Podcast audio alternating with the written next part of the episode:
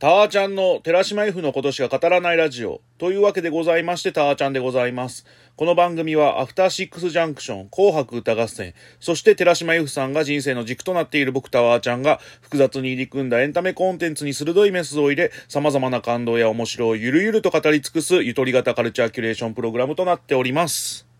というわけでございまして、今回も第72回紅白歌合戦の総括会ということでございまして、5回連続エピソードの3回目ということでございます。早速行きたいと思います。まずはですね、企画ですね、後半のトップバッター。明日への勇気をくれる歌ということでございまして、東京都交響楽団によりますドラゴンクエストのオープニングであります序曲とドラゴンクエスト3のそして伝説へそして、鬼滅の刃の主題歌であります、リサさんのホムラ。そして、新世紀エヴァンゲリオンの主題歌でもあります、高橋洋子さんによる残酷な天使のテーゼを披露ということでございまして。でもいい企画ではありましたよね。そのドラゴンクエストに関しても杉山光一さんの追悼の意味合いもありますし、あとオリンピックの開会式でも話題になりましたし、で、正直僕ゲーム弱者なんですけど、本当ドラクエも本当に数える程度のナンバリングしかやったことないんですけど、やっぱりオリンピックでドラクエのあのオープニングが流れた瞬間の上がり方は半端なかったですからね。で、あの流れを紅白歌合戦で再現するっていう流れもめちゃくちゃ良かったと思ってますし、僕今年の紅白のテーマって、そのイメージの拡張だったと思うんですよ。で、紅白歌合戦ではやらないようなこともガンガンやっていくみたいな。最初のその8ビットの感じとかも紅白らしからの演出でめちゃくちゃ良かったですし、ラストにエンドロールを流すみたいな流れもめちゃくちゃ良かった。しかもそれをやったのがオーケストラオンリーのステージで紅白歌合戦ではなかなかないステージでやったっていうことにね、少なからずね、もうこのイメージの拡張みたいな部分では成功した感じもあったような気がしますね。そしてエヴァンゲリオンですよね。まあ、最初、その大泉洋さんとエヴァの初号機のエントリープラグに乗らせる乗らせないみたいな掛け合いも良かったですし、まあ、これもいわゆる紅白らしからの演出ではありますよね。で、大泉洋さんも、こんなこと本当に庵野秀明さんが許可出してくれるんですか？みたいなこと言ってたじゃないですか。で、僕もその時は確かにそうだとは思ったんですけど、でも庵野さんのことをよくよく考えると、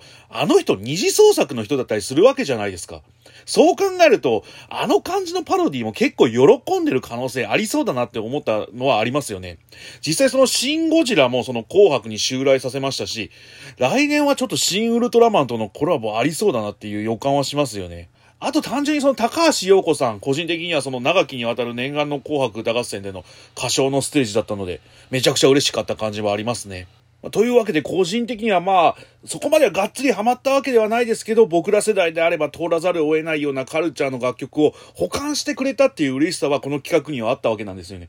特にドラクエの楽曲なんて歌じゃないわけじゃないですか。なのに紅白歌合戦に聴けたっていうのは本当可能性を広げてくれたっていう部分ではめちゃくちゃ嬉しい企画ではありましたよね。ただそんな流れで、まあ順序は逆にはなってしまったんですけど、鬼滅の刃ってここで並べるほどなのってマジでちょっと思っちゃった感じはありますよね。特にそのホムラに関して言うと、去年も歌ってるわけですし、で、トップでその明け星も歌ってるわけじゃないですか。なんかあの、わからないんですけど、その僕ら世代だからそう思うのかもしれないんですけど、ドラクエとエヴァと並ばせるには、ちょっと違う気がするんですよ、鬼滅の刃って。まあその去年2021年に勇気をもらえた縛りだったのでこうなった可能性もありますけど、だったらエヴァに関して言うと、宇多田ヒカルの方だと思いますし、だったらせめて同等のカルチャー、例えばそのスーパーマリオでもいいわけですし、ポケットモンスターでもいいわけですし、あと個人的なことを言うと、サンリオが60周年だったんですよ。サンリオ楽曲っていうのもありだったなとは思いますよね。ただサンリオ60周年に関しては、ももクロのその桃色紅白歌合戦ですくい上げてるんですよ。ちょっとももクロさすがだなって言わざるを得ない感じはありますよね。でもその紅白歌合戦でそのサンリオ楽曲って見たい感じは僕の中にはあるので、まあその辺に関してはね、寺島由布さんが紅白歌合戦に出場してくれる時に撮っておきたいなという思いでいっぱいでございます。続きまして、愛さんでアルデバラン。11月に配信をスタートしました朝の連続テレビ小説カムカムエブリバディのテーマソングということでございまして、上白石萌音さんも応援に駆けつけてのステージだったんですけど、僕当初はですね、今の後半の朝ドラって11月スタートだっていうことを考えますと、来年の紅白扱いの方がいいかなとか思ったりした部分はあるんですけど、今回のカムカムエブリバディ、3人ヒロインがいるっていうことを考えると、トップの上白石萌音さんがいるタイミングでこの曲を聴けたっていうのは、ある意味良かったなとは思いましたね。あとそのアルデバランって、後に続くものっていう意味があるらしいんですよ。で、僕やっぱり、ここ数年その紅白歌合戦における和田明子さんのその落選の喪失感みたいなものがどこかしらにありまして、しかも2021年に関してはその夜な夜なダンスのヒット以降の感じっていうのもありましたし、なんかどっかに和田彦さんを求めてる僕がいたりとかするんですよ、紅白歌合戦に対して。でも、今回その愛さんのステージを見たときに、やっぱりどこかその和田彦さんの姿を見たような感じがあって、そのマザーとか星空の孤独とかを歌っている和田彦さんのあの歌唱してる感じを感じちゃいまして、で、後半はこういう話が多めになるとは思うんですけど、2021年以降の紅白歌合戦って、やっぱ新しい風を吹かす意味合いもあるのかなと思ってるんですよ。そうなった時に、ベテランとしてこれからの紅白歌合戦を支える存在になるのが、この愛さんとかみたいな存在なのかなっていう感じで僕は見てました。それくらい愛さんのそのアルデバランのステージ、素敵なステージだなって思いましたね。続きまして、関ジャニエイトでリライブ。2020年にリリースされた楽曲ですね。まあ、ここ数年その前向きスクリームが続いていたので、リライブ、まあ、アルバム発売タイミングでもありましたので、個人的にはまあ、ギリ良かった選曲なのかなとは思った感じではありますね。まあ、去年歌われるのが一番良かった感じではあるんですけど、ただわからないんですけど、その、この曲って、関ジャニエイトのメンバーが作詞して、で、そのファンとのエピソードで綴られているから、クレジット自体が 8×8 ってなってるんですよ。で、今回そのギミックもなく実直に歌ってる感じに、なんか僕その関ジャニエイトが一種区切りみたいなステージをやってるように見えまして、まあわからないんですけど、それこそ来年、なにわ男子とかに紅白を継承するためのステージなのかなとか、それとも、嵐を自分たちが引き継いで、紅白でのジャニーズのトップとしての意識を見せるためのステージだったのか、わからないんですけど、でも関ジャニエイトその2022年の紅白歌合戦に向けて何かを感じさせるを得ないようなステージではあったっていう感じがしましたね、今回のリライブに関して言うと。で村上くんはなんだかんだでまだ紅白歌合戦の司会を狙ってるような感じも見えますしね。だから10回目を迎えての次なるステージへのステージだったのかなとは改めて思いますね。続きまして、 BiSH でプロミス・ザ・スター。2017年にリリースされた楽曲ですね。 BiSH、個人的に言いますと、2018年に紅白出場を予想していまして、で、ちょっと僕的には、 BiSH に関して面白くなくなってきてるタイミングではあって、だから正直見方が難しかったと言いますか、多分その、世間が求めている BiSH ってわからないですけど、破天荒的な部分なのかなとか思うんですよ。その記者会見で下ネタを言ったりとか。あれを世間が求めてる感じがあったのかなと思って。で、多分僕もそうなんですけど、NHK 側もこっちかなって思うのは、楽曲の良さを伝えたかったのかなっていう感じがあったと思うんですよ。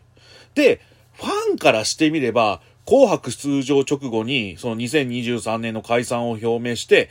悔いのないステージをっていう思いでいっぱいだったとは思うんですよね。なんか、そういう思いみたいなのが、そのごちゃ混ぜになった結果、なんだろうなっていう感じに見えちゃった感じはありましたよね。やっぱりそのももクロの時って、世間もファンもスタッフも、もちろんそのメンバーもですけど、同じ方向に向かっていたと思うんですよ。 BiSH にはやっぱそれが見えなかったかなと思いまして。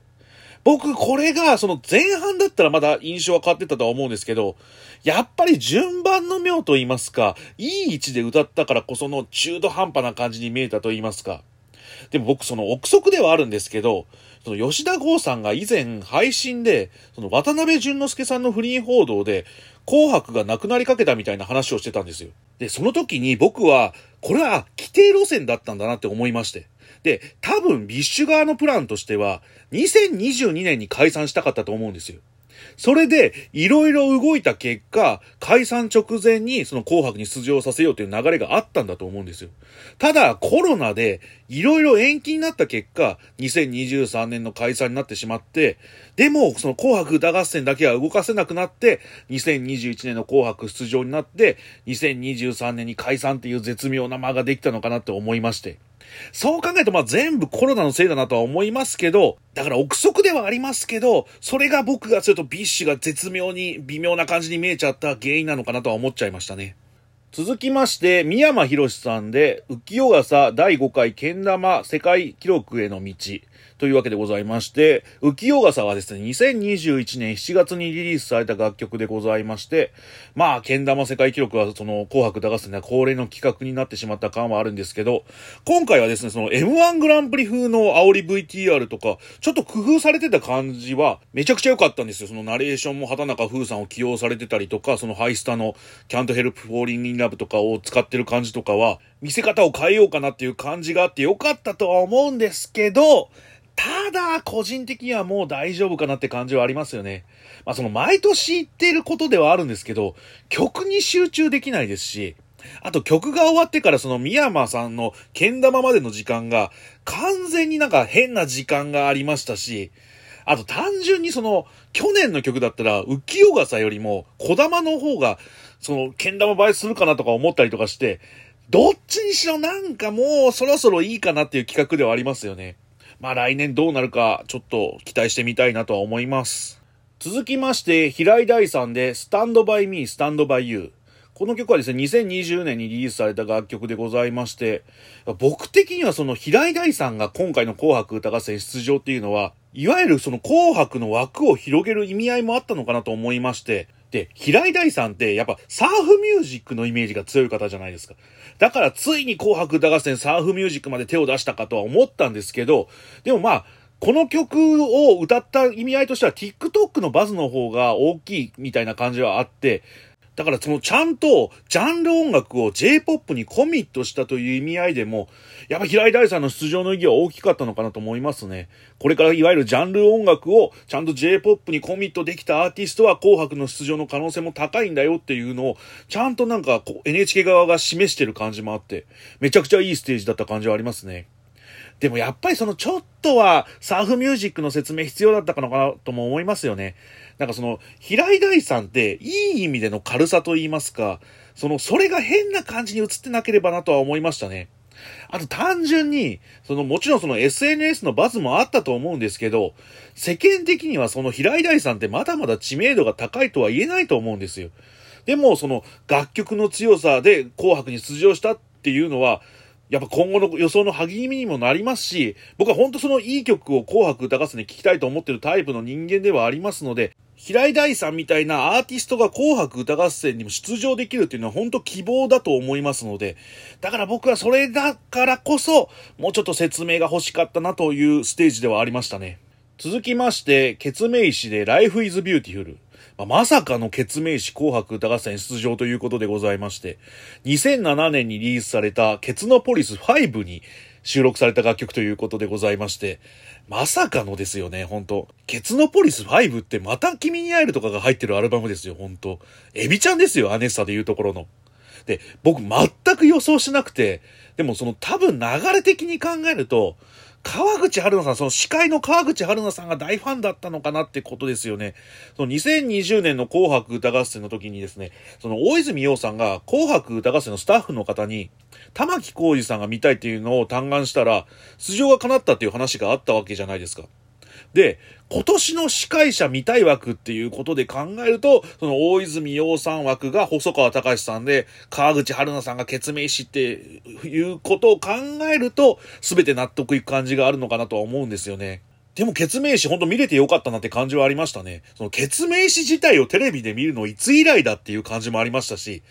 マジでちょっと2005年の M ステスーパーライブで桜歌って以来くらいのレベルで、僕、決命詞を見てなかったので、でも本当にその、なんていうんですか、超まっすぐなステージだったわけじゃないですか。で、もちろんその決命詞って、ふざけたステージもやれるグループではあるんで、変に爪痕を残そうとする感じもありそうではあったんですけど、そのメッセージを含め実直にやってくれたっていうのはですね、やっぱ普通に紅白ファンとしては嬉しかったことではありますし、例えばその、変にその錦鯉さんを出して、茶化すみたいな演出もできたわけじゃないですか。ただ、それをやらなかったってことが、本当になんかありがたかったですし、いい曲をその、いい曲として聴かせてくれたっていう紅白歌合戦には本当感謝しかない感じはありますよね。めちゃくちゃかっこよかったですね。しかも後で語りますけど、ケツメイシとか、その KREVA さんとかも出たわけじゃないですか、2021年の紅白歌合戦に。本当にそれは大きいと思ってまして、それこそレゲエとかヒップホップっていうジャンルミュージックを J-POP にコミットした立役者でもあるわけですし、それこそ次世代のそのヒップホップを J-POP にコミットさせた Creepy Nuts を2022年に出場させるっていう大きな布石にもなったと思っているんですよ。だから、ケツメイシのその紅白歌合戦の出場は、めちゃくちゃ嬉しいっていう反面、今年の予想もめちゃくちゃ難しくなったっていう事実もあって、まあ、今年も予想頑張りたいなとは思っております。続きましてですね、紅白感想会パート3のラストとなります。Perfume でポリゴンウェーブですね。2021年7月に配信された楽曲ですね。で、今回の Perfume は11プレイとの共演ということで、その11プレイのメンバーが LED パネルを人力で動かしながら、それこそその寸分たがわないパフォーマンスを繰り広げて、もちろんその最新技術を使ってのステージではあったんですけど、それこそクリスタル LED ですか、その20の時に使ってたあれも使ってましたけど、それ以上にやっぱ今回に関して言うと、パフォーマンスの凄みを見せるステージだったなっていう感じはありましたよね。逆に言うとその、ライゾマティックと LED、そのクリスタル LED の相性はそんなに良くなさそうな感じがあったと言いますか、わかりにくさが増すと言いますか、今回そのシンプルがゆえに、 Perfume のパフォーマンスが引き立てた感じがあったので、あえてそのクリスタル LED の映像を組み入れる意味はなかったのかなとも思いましたね。でもそれこそその Perfume と ELEVENPLAY が一緒のステージをやるっていう瞬間を、まあそのミュージックステーションみたいなパターンはありましたけど、その三浦大知さんと一緒にやった。でもあれもまあ一緒ではなかったので、そう考えると、その僕の記憶ではやっぱその Perfume と11プレイが一緒にやったところを見た記憶がないような気がして、だから、それが見れた嬉しさはめちゃくちゃありましたよね。本当にその、日本最高峰のダンスパフォーマンスを紅白で見れたっていう感じがあって、素晴らしさはあったと思いますね。というわけでございまして、今回は紅白総括会のパート3でした。次回はですね、ミレニアムパレードからスタートということでございまして、今回はこれで締めたいと思っております。以上、タワーちゃんでした。また明日